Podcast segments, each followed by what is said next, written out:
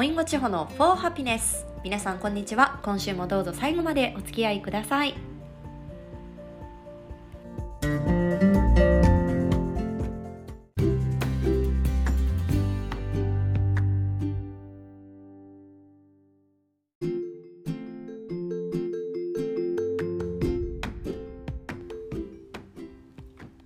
先週ちょっと喋りすぎちゃったので今日は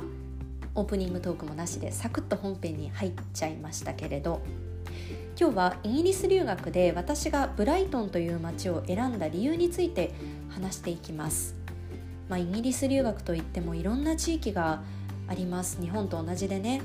やっぱり有名なのはロンドン。あとオックスフォードケンブリッジは有名な大学もあるし、まあ、留学生も多くなりますよね。あとはマンチェスターバーミンガムとかかな。地域によって生活スタイルが変わってくるので、まあ、ここは最初の迷うポイントだと思うんですけれど何が変わってくるかっていうのは街の雰囲気とかいる人の感じ方は違うと思います。まあ、ロンドンは本当にいろんな人種の人がいるし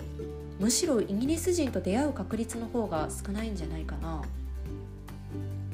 ロンドンでイギリス人の家庭に、まあ、ホームステイとしてお世話になりたいという場合は高いお金を払って要望を出せば可能かもしれませんが、まあ、ほぼありえないと思いますね。その点地方だとイギリス人に出会う確率はぐっと上がるような気がします。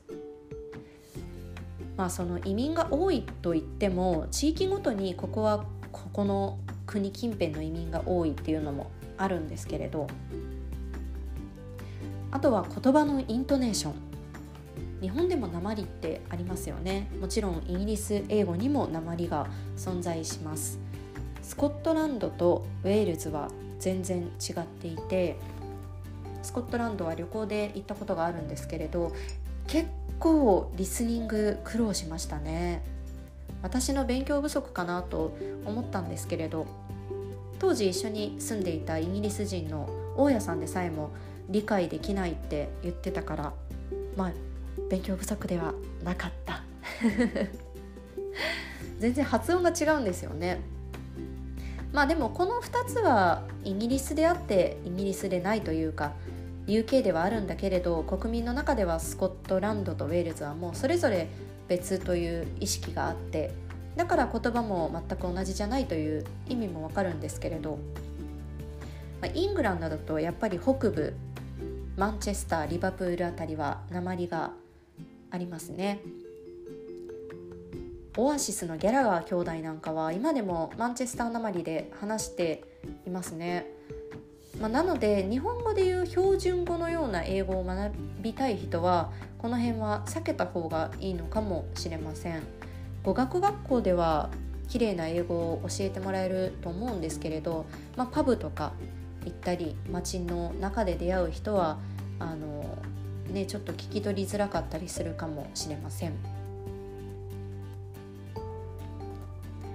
あとは何といっても物価。何を隠そう。ロンドンは物価がめちゃくちゃ高いです。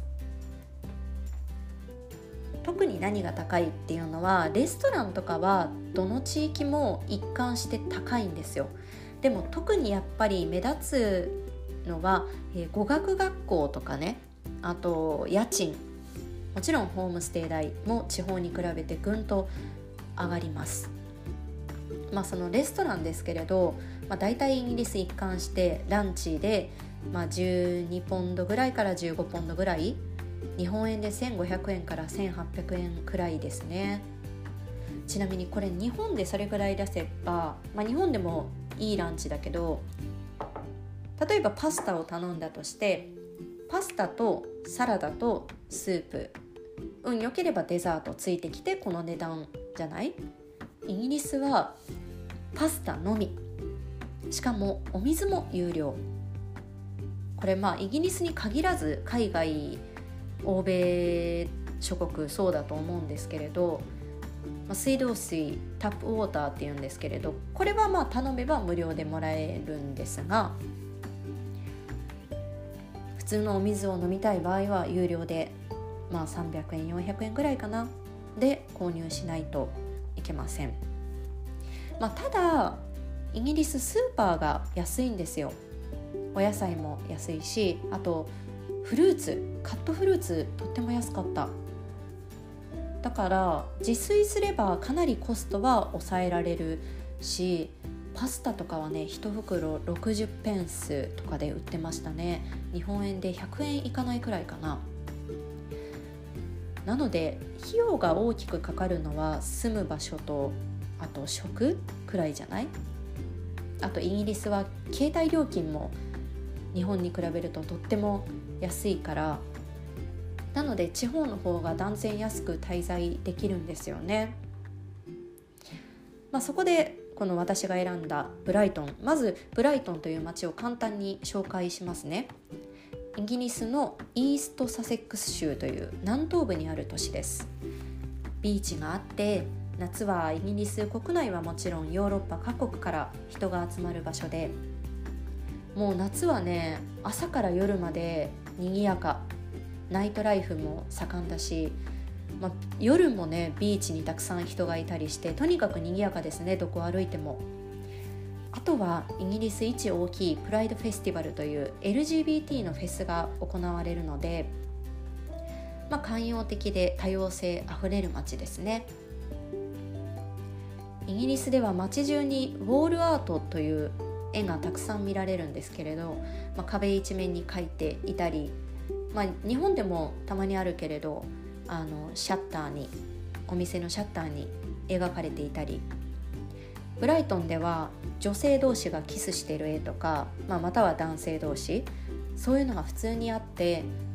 もちろんそういうカップルもたくさん見かけるしその光景が日常的で誰も驚くこともないなんかね自分以外の人たちに対してリスペクトを持って接する人たちが本当に多い街でしたね。でなぜそこを選んだか私この留学でさ自分がプランを立てるのがとっても好きなんだなということに気がつきましたまずはやっぱり音楽が熱いところに行きたいという考えがあって、まあ、音楽が好きという人はあのイギリスで音楽っていうと多分一番に今はサウスロンドンというロンドンの南部の地域が浮かぶと思うんですけれど、えー、私が27歳ロンドンイギリスに行った時も、まあ、もちろんもうサウスロンドンは注目されていて、えー、サウスロンドン出身のアーティストがかなり脚光を浴びていて音楽だけじゃなくて音楽や芸術のスポットとして熱い地域なんですよね。でここもすごく興味があったんだけれどこの地域は家賃がロンドンの割に安くて比較的広い部屋に住めると言われてるんですよ。これどういうことか分かります？治安があまり良くないということなんですよね。まあ、何をもって治安が良くないというのかは人それぞれだと思うんですけれど私はあまりイギリスに行くまでは海外にも慣れていなかったし治安がいいとこに住みたいと思ってた、まあ、親とかも安心するだろうしね。でやっぱりなるべくイギリス人が多いところが良かったし日本人が少ない地域が良かった。もちろんロンドンの物価で生きていくのは大変だろうしね。でもロンドンってほとんどのアーティストのライブがロンドンで行われるんですよ。まあ、イギリスのバンドはもちろん、えー、海外アメリカとかのバンドも必ずロンドンではライブを行う。日本だってまずツアーとなったら東京は絶対に含まれるでしょ。だからできるだけロンドンからは離れたくなかった。でも地方都市に住みたかった。ブライトンって電車で50分ぐらいでロンドンに出られるんですよこれかなり大きかったですねであとはね、えー、ブライトンは5月からほぼ1ヶ月かけて開催されるフェスティバルがあってこれはまあ音楽とか芸術、まあ、映画多岐にわたったフェスが開催されたりグレートエスケープっていう400を超えるバンドとかアーティストが参加する音楽フェスがあるんですよ。これはね一日中街街中のライブハウスとかパブでパフォーマンスが繰り広げられているっていうもう本当に音楽に根付いた街なんですよね。当時よく聴いていたザ・クークス・ロイヤル・ブラッドっていう2つのバンドがあってこれもブライトン出身でまあ運命的なものも感じてブライトンを選びました。でこれはちょっと余談でクークスはね実際にブライトンに行ってみるとうわこの中で過ごしてこの景色このビーチの景色を見てたらこの爽快なメロディー確かにできるだろうなって本当にめちゃくちゃブライトンの景色とマッチするんですよね。だから本当現地でもよく聞きましたね。まあなんかこうアーティストがその街でどんなことにインスパイアを受けてどういう楽曲ができるかっていうのにも興味があったので、えー、ブライトンに行きました。でビーチがあってとっても開放的で空気感があの爽快というかあの明るくって、まあ、比較的天気が天候がいいと言われている場所なんですけれどと言ってもブリティッシュウェザーですから、まあ、私からすれば天候がいいとは思えないけれど イギリスの中ではマシな方らしいです。あとね、えー、行くからには自分の中にない価値観をドーンとぶつけられたかったんですよ。もう行くからにはどうなってもいいというか。もちろん危険な目には遭いたくないけどでもどれだけショック受けてもいいから自分の中にある価値観とか偏見とかを強い力で押し流してくれるくらいの刺激が欲しかったんですよね。だからやっぱり多様性あふれるというワードにすごく惹かれてこの地域に行きました、えー、行ってみるとねあのブライトンはとってもいい街だったんだけれどまあ、街はねイギリスっぽくないんですよ。イギリスというとレンガ調の家とかが浮かぶと思うんですがブライトンはカラフルでノッティングヒルのような街並み。映画見たことあるかな？ノッティングヒルの恋人。何年経ってもいい映画ですね。あと海沿いだから常に海猫と共存していてあのイギリスは鳩がめちゃくちゃ多いんですけれどまあ、鳩よりもウミネコがめちゃくちゃ多かったですね。ヨーロピアン外で食事するの好きだから、まあ、何度もウミネコに襲われている人を見かけましたね。海もあるしあとはね緑もたくさんある。北海道の美瑛とか富良野のような終わりが見えないこう緑がね広がっていてそこに、えー、牛とか羊とかがいたり生活するには本当に心が満たされる常に心に栄養をあげられるような素敵な街でしたね、えー、高校の時に私オックスフォードに留学したことがあるんですけれど、まあ、長く住んだっていうのももちろんあるけれどブライトンがやっぱ一番好きだな。あとねやっぱり音楽に根付いている街だからもう毎日路上でアーティストバンドが歌ってたり演奏してたりあとホームレスの人たちがギターを持ってその辺の人を巻き込んで陽気に歌って踊ってたりギターどこで手に入れたんだっていう。音楽が溢れていて、えー、フリーダムな街でしたね。あと人もとっても優しかった。私も結構助けてもらったことがあってフェスの帰りに時間が遅くなって週バスを逃したことがあるんですよ。でとっても不安で近くにいた人に話しかけたら危ないからって一緒にタクシー来るまで深夜待っててくれたりあと旅行行く前に大きな荷物を持ってたら同じ駅に向かうって人がね駅まで運んでくれたりしましたね。でもまあこれはあのみんなが優しいわけじゃないと思うのであの本当に海外では両親でやってくれているのかそうじゃないのか見極める力が大事なので気をつけてくださいねでもねきっとどこに行っても住めば都というし大好きな街になるんだと思うんですよ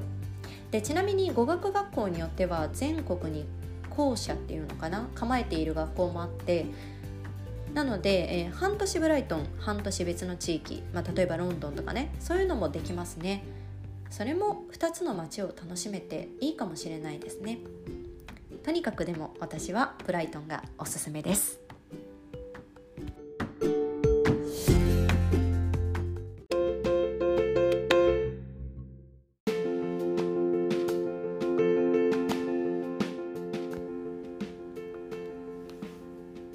ブライトンを選んだかという理由について話すつもりが最後はもうブライトン愛を語ってしまっていましたね。ブライトンでは私はシェアハウスに住んでいて私以外は全員イギリス人だったんだけど、まあ、今でも頻繁にみんなと連絡を取るんですね。恋しいなと思いながらイギリスは今ロックダウンが緩和されてnormal life normal-ish と言った方がいいかなが少しずつ戻っているみたいですね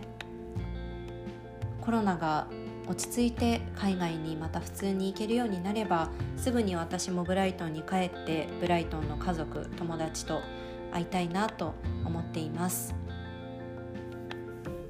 今日も最後までお付き合いいただきありがとうございましたそれでは穏やかな週末をお過ごしください Have a lovely weekend. See you next week. バイバイ。